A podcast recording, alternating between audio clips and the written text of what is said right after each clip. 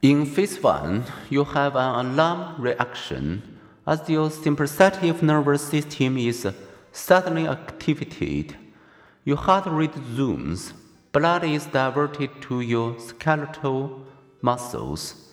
You feel the faintness of shock. With your resources mobilized, you are now ready to fight back. During phase 2, resistance, your temperature, blood pressure, and respiration remain high, your adrenal glands pump the hormones into your bloodstream. You are fully engaged, summoning all your resources to meet the challenge.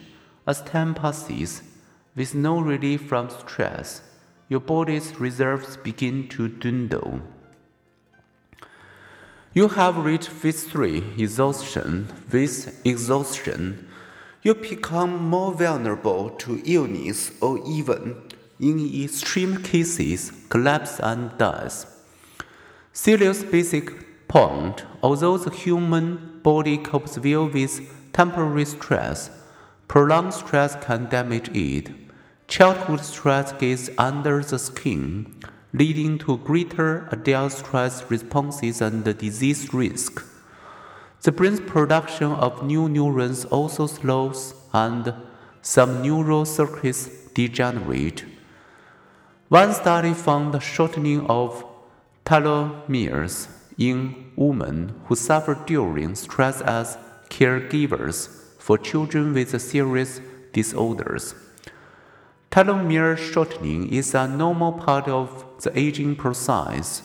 When telomeres get too short, the cell can no longer divide it ultimately dies.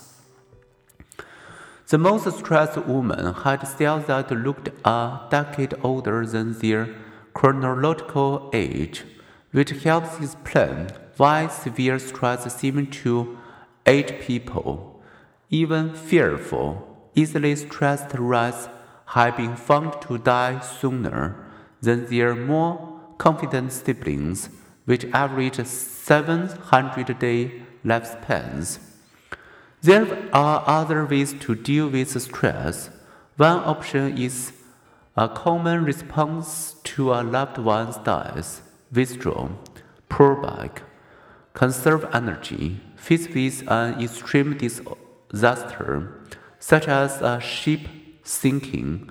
Some people become paralyzed by fear. Another option is to give and seek support.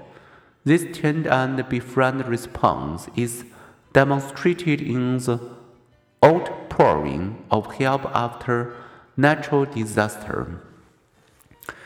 Facing stress, men more often than women tend to withdraw socially, turn to alcohol, or become aggressive.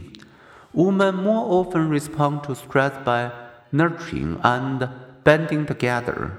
This may in part be due to oxytocin, a stress moderating hormone associated with peer bonding in animals and released by cuddling, massage, and breastfeeding in humans. Brain scans reflect that stress response differences in women, areas important for face processing and empathy become more active in men. These areas become less active.